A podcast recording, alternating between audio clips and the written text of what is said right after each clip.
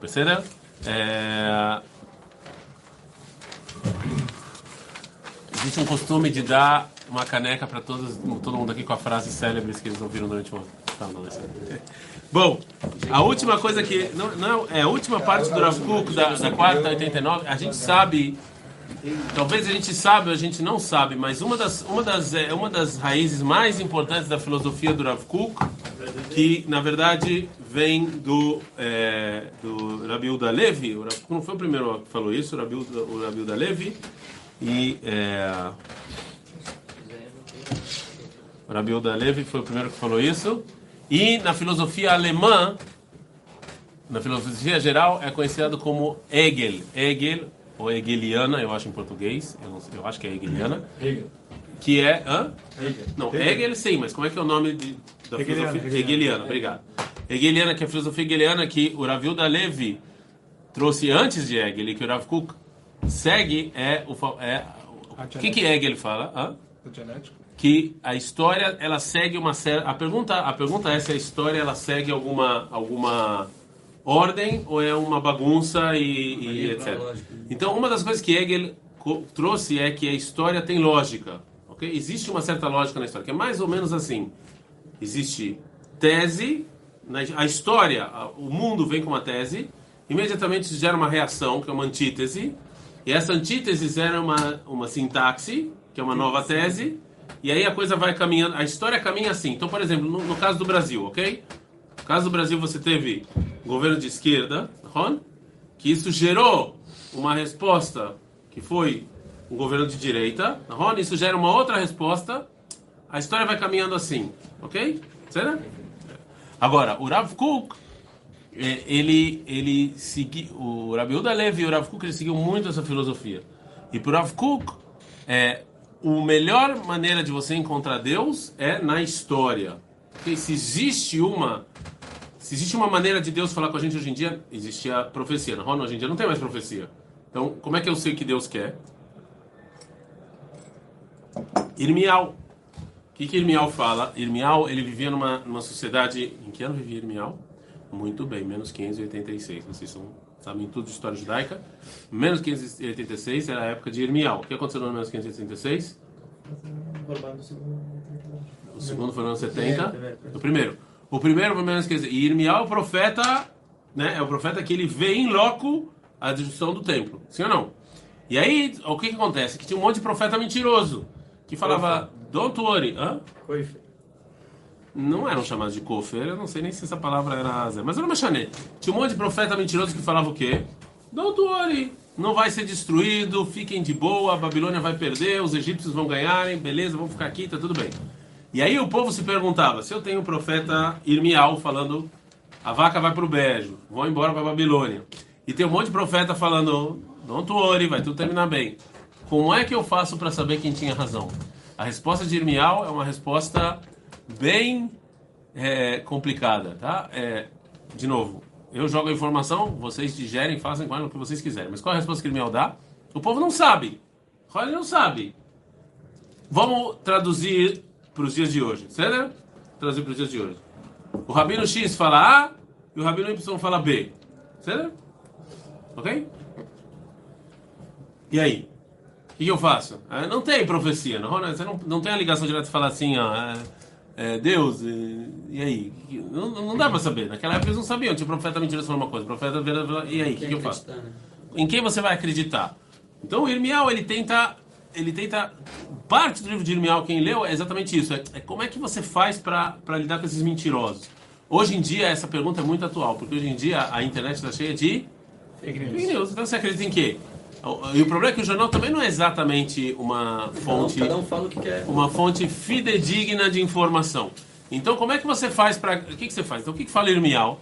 Irmial fala, olha só, é uma, uma das respostas que ele dá que é uma resposta meio, vocês não vão gostar, tá? Mas é a resposta que ele dá. Ele fala assim, a história tem jeito. A história, Deus ele, ele aparece, a vontade de Deus aparece na história. Então hoje em dia quando a gente olha para trás, a gente sabe dizer de maneira clara que quem tinha razão, Irmial, porque ele Mas falou que é, é- é difícil. Ele não tem uma Não resposta tem clara. resposta? A prática dele é verdade. Né? É uma resposta difícil, porque tinha profetas mentirosos. Ah, mas milagre. A gente já viu que até os, os egípcios faziam milagre. Nem sempre isso ajudava. Né? Vide a história de Eliyahu Navi. Ele falava que então a história. Ele, faz... é, ele falou: a história vai julgar. Vocês vão ver que a história vai falar quem tinha razão. A gente sabe hoje em dia quem tinha razão era Irmiel. Ah, mas isso não ajudou para os judeus que viam lá. Sim, mas ajudou para a gente. a gente ajudou. Você tem razão. Essa é a resposta que ele dá. Eu entendo que não é uma resposta problemática, mas é a resposta que ele dá. Certo? Então, a mesma coisa, o Rav Kuk via a vontade de Deus na história. Okay? A história. Se você quer encontrar Deus, então o Rav Kuk falava de maneira clara, ao contrário do Rambam. O Rambam fala outra coisa. O, o Rav Kuk, fala, o, o Rav Kuk se apoiou no.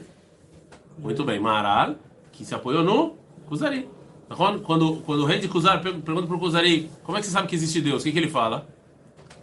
Em outras palavras, ele não fala isso, mas o que, que ele fala? Numa marcha em Pô, meu, vai estudar história. Vai estudar história. É, é isso, vai estudar história, você vai encontrar Deus. Então, assim, por Rav Kuk, Deus está na história. A vontade de Deus está na história. Então, se o povo judeu hoje em dia é, se, se, aceitou certas coisas e fazem certas coisas, é porque essa é a vontade de Deus, tá claro? Sim ou não? Certo? Então, é, esse, isso é uma coisa muito forte da filosofia do Rav Kuk. Que Deus está na história, eu encontro Deus na história e o mundo ele está sempre se desenvolvendo. Muita gente que discorda do Rav Kuk fala que o mundo não exatamente está se desenvolvendo. Será que essa é discussão? Não, não vou entrar agora no, nos méritos aqui, mas tem gente que fala não. Mas o Rav Kuk, essa é base, isso aqui é base. Se você não aceita essas duas, esses dois axiomas, que o Rav Kuk não é axioma, ele tenta provar isso. Não é que se você não aceita essas duas coisas, então é, esquece. Não, a filosofia do Rav é baseada nisso. O mundo está se desenvolvendo e Deus está na história. Ok? Deus está na história. Então existem acontecimentos históricos. Por exemplo, o que aconteceu em 1492? Aquisição. 1492. Expulsão dos judeus de, de Espanha e descobrimento da América. Qual dos dois eu vou falar? Dos judeus, ó. Não que a América tenha sido importante. Os judeus são expulsos, não? Onde muitos judeus, muitos judeus, hã? E a fé, o Shulchan Aruch, Rav Yosef Karo, o Arizal, o Rav Yosef Karo, o Rav Shlomo, o Rav Al-Kabetz, todos eles foram expulsos, fez errado ali. Todos eles foram expulsos e foram para Tzfat. Por que eles foram para Tzfat? Porque eles, achavam que chegou a hora da redenção, não? É? Sim? Chegou a hora da redenção. Por isso que o Shulchan não recebe o Shulchan é, historicamente eles estavam corretos? Não, o povo judeu não voltou para Israel. Foi só um, um, grupo de pessoas que foram para Tzfat e morreu aí. E Mashiach não chegou desde então, certo? Então, por quê? Então, o que, que o Rav Kuk vai falar? Porque a vontade de Deus não era essa naquela hora. Certo? A história, ela mostra se aquela era a vontade de Deus ou não. não a história é a vontade de Deus. Está claro isso ou não? Você pode ver, eu posso dar milhares de exemplos relacionados a isso. Mas é, é, então, o Rav Kuk falou o seguinte. Vedai Akiri, no Zain a gente está. Então, a Tornita Elokita Sheba História. Então, tudo que, tudo que aconteceu na história relacionada à escravidão, que essa, quem está boiando agora, tudo bem, porque foi isso que a gente começou, a partir de amanhã vai ser uma nova carta. Mas tudo, todos os acontecimentos, tudo que aconteceu com a escravidão e a mudança que teve a escravidão no mundo, a mudança que ela teve, é, isso também faz parte de, da vontade de Deus na história. Ok? O, o mundo. Vedai Kirish, Koladvarim, a história, né, Hagab, como se escreve história em hebraico moderno? Vamos lá. Ulpan, nível zero. Rei. Como se escreve? Rei. Yud. Samer. Tet. E como o Rav Kuk escreve? Com Taf. O Rav Kuk nunca escreve, ah, ele não sabia hebraico. Até porque não, que ele, ele, ele é da mesma época que Eliezer Ben Yehuda, eles viam juntos. Inclusive, Eliezer Ben Yehuda muitas vezes conversava com ele para ver palavras. Né? É, então, é, é, o Rav Kuk sempre escreveu história com Taf. Qual a diferença? Porque, qual a diferença? O que é Esther com Taf ah, em hebraico? Tá, escondido. escondido. Então, história é o Deus escondido. Então, ele escreveu com Taf. Por trás, o né? Ben Yehuda foi lá escreveu com Teta. Certo? Não me chame, mas, mas vocês vão ver que está vendo o Rav Kuk, todos estão escritos com Taf. Certo? Ele escreve história com Taf. Por que que tá com É. Teta? É, é verdade. Derech Hagav, Derech Hagav, hã? Acho que é a edição só. Ah, por que, que ele escreveu com T? Aqui tá com teta aí. ó. Não, É o é título, porque aqui, porque isso aqui é no hebraico moderno. Não, não foi o Rav Kuk. Isso aqui fui eu que dividi a carta para ficar mais fácil. Pô, tio, vou dar com tapa. Não, eu vou usar, eu não vou ensinar vocês hebraico. Aliás, uma coisa que eu aprendi muito legal sobre Eliezer Ben ele sabia muito Tanakh. Muito Tanakh mesmo. Ele era um gênio em Tanakh. Como é que é o nome do que vocês comeram hoje de manhã aqui no, no café? Em hebraico? Não, beitzá é o ovo. Como é que é o nome? Ravitá. Ravitá, não é? Ravitá é omelete. Omelete não, é. Omelete? Ovo estrelado. Ovo estrelado. Ravitá. Quem inventou essa palavra foi o Ben Yehuda. Por quê? Por causa do korban de Mincha Ravitin, que era frito. Então ele botou o nome Ravitá. Está- É interessante quando você vê que as palavras modernas ele tirou do Tanakh. São coisas interessantes. Eu, eu, eu vi isso faz duas, três semanas. Mas um show pro bairro. fala? Sim, sim, sim. Hoje em dia se fala Ravitá. Agora, de onde veio a palavra Ravitá? De onde ele tirou a palavra Ravitá? Porque em Sefer Vaikra, um dos sacrifícios era chamar Minchat Ravitin. Né? Então, como era frito com óleo, é, ah, Ravitin, Ravitá, e isso aí. É maneiro, não é? Que tem algumas palavras que você. Então, mas não mexer, voltando, isso foi é, é cultura inútil. ודאי יקירי, שכל הדברים ההיסטוריים שהיו במציאות צריכים שיובנו על פי תעודותיהם. Falou Rav Kuk, tudo que acontece no mundo é muito, o Rav Kuk fala, é, é, ne- é- é de extrema importância também na Yeshiva estudar história. Porque se o Rav Kuk tem razão e a história é a vontade divina, então você está encontrando Deus quando você estuda história. E quando você estuda história no- na teudá dela, quando no momento em que ela, as mudanças históricas que aconteceram, é a vontade divina, ok? Então se é assim. Tudo que aconteceu é, é, é Ashgahat Hashem. Tudo que acontece na história é Deus movendo a história para certos lugares. Certo? É, é. E, de novo, aqui, essas três linhas, na verdade, essas quatro linhas é o resumo da, da base da filosofia do Rav Kuk. Que no final das contas vai levar para o mundo se desenvolver e ser um mundo bondoso e, e bom. Bondoso e bom é redundante bondoso e piedoso. Então, assim, é, é para lá que a gente está indo. E as coisas estão sendo levadas para isso, querendo a gente ou não.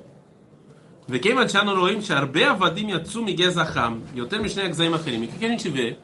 Que Ham, lembra da história de Noah? A gente falou, Noah teve três filhos, Ron, Shem, Ham e Afet. Quando ele sai da arca, Ham que, é, que era o filho dele, faz algo para Noach que não está claro, tem discussão, não vou entrar nisso agora, esse não é o nosso tema. E ele tem um filho chamado Ham, certo? E aí ele faz algo muito feio para o pai dele e o pai dele acaba amaldiçoando Canaan. E eu falei para vocês que é interessante ver que a terra que Deus deu para os judeus é a terra que justos amaldiçoados escolhem para ficar. É interessante essa ideia. Quem vivia aqui em Israel antes dos judeus chegarem? Que povo vivia aqui? Sim, mas como eles são chamados na Torá? Os Cananim. E Cananim foi um filho amaldiçoado por Noah. Por que, que Deus escolheu justo essa terra? Justo a terra, então as pessoas amaldiçoadas para a gente vir. É interessante pensar nisso. Por quê? Ah, Podia escolher uh, Tijuca. Não é? Tijuca não, São- não sei. Nova York. Podia escolher, mas escolheu justo a terra que estava os Cananim. Existe, existe aqui uma, uma ideia por trás disso. Né? Então, o Rav Kuk fala, na história a gente vê que os filhos de Ham foram as pessoas mais escravizadas. Né? Então, a gente não sabe exatamente, como. Né? E o. Então, existe um, um planeta... Agora tem que tomar cuidado com isso que eu estou falando aqui, porque, porque a igreja cristã, ela usou o que o Rav Kuk está escrevendo aqui, porque ela usou a Bíblia para justificar coisas injustificáveis, ok? Então tem que tomar muito cuidado com isso que o Rav está falando. Porque ele está falando só da época do Tanar. Depois do Tanar ele não está falando.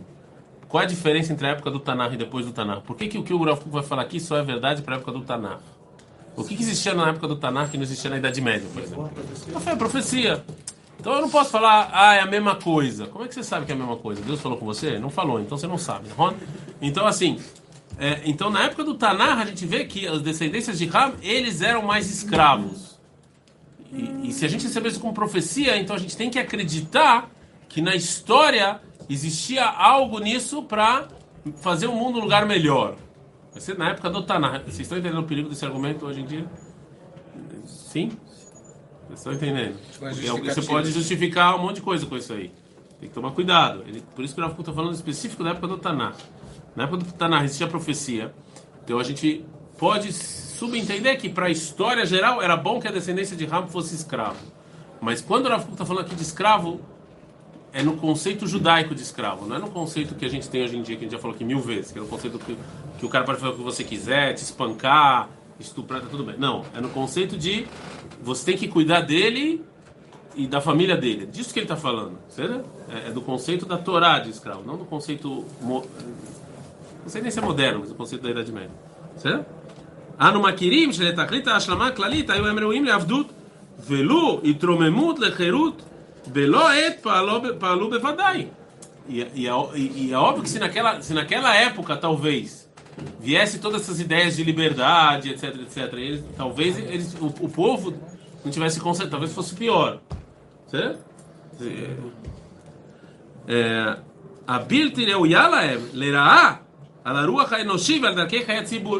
a gente já falou que o Rav qual é a definição de liberdade? Definição de, não é a definição do liberalismo, que liberdade é a liberdade que a gente chama de liberdade negativa. Liberdade não é eu fazer o que eu quero. Essa não é a definição de liberdade para Rav Kuk. Qual é a definição de liberdade para Rav Kuk? Eu eu tá ligado à minha essência. Eu não negar a minha essência. O Rav inclusive, escreve na Gada de pensa que existe escravos livres, existe pessoas livres e escravas. Se eu não, se eu nego a minha essência, eu sou escravo por Rav Kuk. Só que por Rav Kuk, se uma pessoa tinha uma essência muito ruim, se eu dou para ele essa liberdade, ele prejudica ele e todo mundo que está em volta. Né? Porque a essência dele é, é ruim. A essência dele é mal. é- é- é- então ele não, é, a gente tem. De novo, tem que tomar cuidado com esse argumento, que esse é um argumento que todo tirano usa para tirar a liberdade de todo mundo. É, pra chegar ok, e- Beceder, mas estou falando, mas esse argumento é um argumento que a gente conhece, porque eu já falei mil vezes aqui que no Brasil existe prisão. O que que é prisão? Você acha que a essência daquela pessoa é ruim, que vai prejudicar a sociedade, você tira a liberdade dele, é isso que você faz. não é? Esse- Basicamente é isso que você faz. Então, todos nós concordamos com o que o Rav Kuk está falando aqui, não é? que existem pessoas que a essência delas é tão ruim que ela vai prejudicar elas e a sociedade. Então, a gente tem que fazer uma ação de tirar a liberdade delas, porque senão isso vai ser prejudicial, certo? Ok? Só que o que o Rav está falando é que Deus viu isso em Canaan. Então, e, e- e a prisão aqui é bem diferente do que é hoje em dia. Que a prisão hoje em dia não funciona, a gente sabe disso. É, é é uma coisa que é, é ruim. Aqui é, é- é trabalho produtivo e alguém que vai cuidar, que vai educar. Que vai... Vocês que para ser escravo existe uma certa conversão para o judaísmo. Ron, existe uma certa. É, não é que o cara. Não, não é um processo de. Existe, existem. Todo, todo esse processo é um processo espiritual também, não é um processo só trabalhista. É um processo espiritual. De você ir, de você se converter, de você morar com um judeu, de ele dar comida para você, de ele cuidar de você de A a Z, da sua família. É um processo. Então, Ron, fala que esse processo, para o mundo e para a história, ele era necessário naquele momento. Certo? Ve'yachid, ve'zel tachlit avanat klalat noach. Veal Adin Bechol Avar Histori Shakol Umaase Hashem Bechesed Bechukma. E essa foi a maldição de Noah. E Noah tinha contato com a Kadosh Baruchu. Então, quando Noah falou o que falou, é porque esse era o processo histórico necessário para a humanidade se consertar. Não dava para o pessoal, para os cananeus. Aliás, vale muito a pena vocês é, é, existem vários livros sobre isso. Se vocês querem bemet, bemet entender a revolução, não dá para entender a revolução que foi Avraham, Isaac e Yaakov, se vocês não entendem a sociedade que eles que estavam em volta deles. Eu só conheço livros em hebraico relacionados, então peço desculpas a vocês, mas existem vários livros hoje em dia de eh, que, que relatam como era a sociedade Canaanim naquela época. Entendeu? Você vê que eram coisas eh, é, coisas inimagináveis, em termos de moral e ética, assim, eram coisas que vocês falam. Humildade. Absurdo. É, porque? Era- eram, eram coisas assim bem, bem, bem, bem, bem, bem, bem pesadas. Pior assim. que hoje em dia. Não, acho que não. De novo, lembrem qual é o ponto de partida. Um dos pontos de partida do Rav Kuk é qual? Que a sociedade está sempre avançando. Então, só- teve uma. Eu não sei quem é essa pessoa, mas alguém me manda. Meu irmão ele, fica me manda- ele me manda vídeos de atualidade, tá bem bacana. Não só ele, vários ex-alunos também. Então me mandaram no Brasil. Eu não sei quem é a pessoa, tá? Uma entrevista em um desses podcasts aí. Que tinha uma pessoa que parece que falou que na Idade Média era melhor viver lá, uma jornalista, uma mulher Vocês podem procurar isso, que ela, ela falou que na Idade Média era melhor viver na Idade Média do que hoje em dia. Não sei, me mandou aí uma entrevista. Eu nem sei, não conheço, é uma jornalista e eu ouvi. Assim, o mundo, pro Rav Kuk, o mundo está avançando. Então, óbvio que hoje em dia as pessoas são bem melhores do que aquelas pessoas que viam naquela época. A maior prova disso é que é, a sociedade hoje em dia é, é, tem coisas que ela não aceita mais. E o, cara, e o político sabe que se ele fizer alguma coisa e, e não colar na população, ele está fora. A gente sabe disso. Então, ele tem que inventar um monte de mentira para convencer as pessoas a fazer coisas, entendeu? Eu já, já usei aqui a várias. Tem vários exemplos disso. A Rússia, você acha que o Putin chega lá pro povo dele e fala: É, eu sou um tirano, vou matar todo mundo? Não. Ele vai lá dar uma desculpa lá que estão. Né? É, mais ou menos fazer isso. Você tem coisas que o mundo aceita menos do que antigamente. Certo? Porque por Avkuk, o mundo hoje em dia está melhor. Sim, está melhor. Ah, mas é. já está ideal? Não, não está, mas óbvio que está melhor. Não é? A moral e ética hoje é muito maior do que era antigamente. É, muito, tá muito, muito maior, não é mais. Entendeu? Assim eu acho. Se alguém me convencer o contrário, eu aceito. Tem muito lixo também, né? Mas é, de novo, isso, isso que a gente fala que as coisas estão avançando não quer dizer que hoje em dia tem muito menos pessoas no mundo que fazem idolatria. Essa frase é verdadeira ou errada? É verdadeira. Percentualmente, muito menos pessoas faz. Ron? Ah, quer dizer então que mais ninguém faz? Não. Ainda tem. Mas né? ainda tem, mas a gente está numa evolução. Talvez números absolutos mais. Hã? Números absolutos. É, mas nos relativos é menos. Não sei, né? E a gente também não sabe, porque a gente não tem números. Né? Existe um monte de sociedade inglesa que a gente não faz a mínima ideia do que eles estavam fazendo. A gente não sabe. Você, você que, que, só, que todo, toda a humanidade está desenvolvendo só. Pro Rav Kuk, um dos pontos. Boa pergunta. Kuk, você pega a Mistralha, tem boa, foto. Boa, boa pergunta, boa da, pergunta. Ah, pode ser a jornalista Petra Bertolazzi. Pode ser.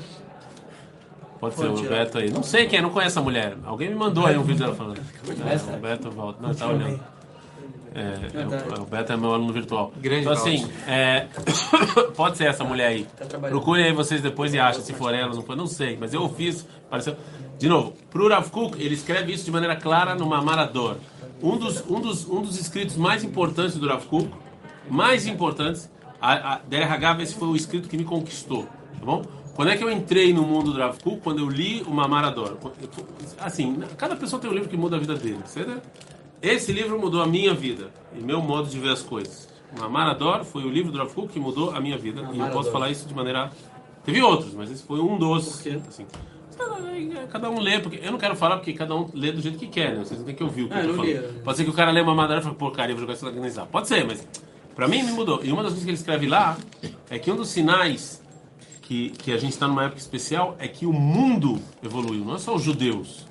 Ele não fala só dos judeus. Hoje em dia o mundo fala de uma maneira muito mais moral e ética do que antigamente.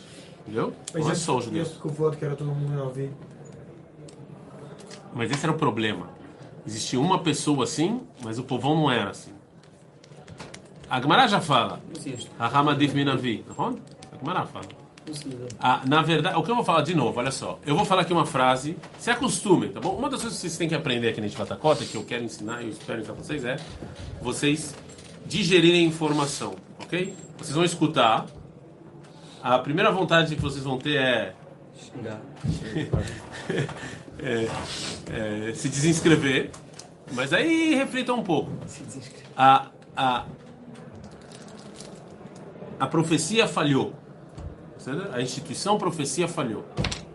Qual era, qual era o objetivo da profecia? Para que Deus, para que Deus fazia profecia? Para que serve para falar lá? Aí, profecia, pessoal, peraí, vocês, alguém, o pessoal aqui estudou.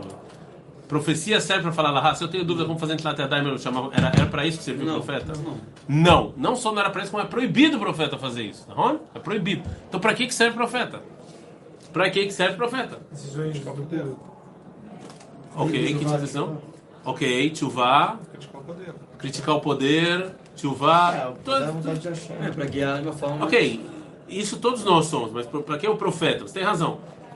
Admoestar o povo, chuvá, criticar, criticar o governo, sim? Os profetas conseguiram fazer com que o povo judeu e o governo fosse um governo justo e correto? Não. A prova é que Só deu errado. Qual é a prova? Todo sempre. Não, que, que, que, que, que o tempo foi destruído. Também. Ron? O Tiveram anos. Hã? História. A história, você lê a história. O tempo foi Ah, tá, tá, destruído. tá. Você olha a história, Os caras. Os, ca- não, os caras, tá bom. Os profetas, ele- ele- eles, eles, eles não conseguiram. Não conseguiram. Entendeu? Por que, que a gente teria, teria dado essa ferramenta então? Então, mas aí você acha que por isso falhou? Porque ele não conseguiu? Ela é uma, era, uma, era uma ferramenta necessária para aquela época, entendeu? Por causa da idolatria, tinha um monte de coisa que estava acontecendo naquela época, era uma ferramenta necessária. Mas ela não funcionou no final. Mas você acha judeu que não a falha foi, foi porque tipo, foi? Foi do Óbvio falha? que essa foi a folha. Não, mas é- Olha só, eu leio a história. olha só, o objetivo, o objetivo. Irmial já não, né? É errado falar que esse era o objetivo, porque Irmial a, coisa, a vaca já foi pro brejo. O objetivo. O, e Eresquel, o objetivo de Eresquel, qual era o objetivo? Quando você lê o Sefer Eresquel, você já vê que o objetivo dele era falar, pessoal, não, não joga aqui para fora. Porque quando o tempo foi destruído, naquela época as pessoas achavam que cada terra tinha seu Deus. Tá acabando a energia, então vou ter que acabar a aula. Bom, eu vou acabar a aula, eu vou continuar aqui offline, o pessoal aí perdeu, a gente continua. E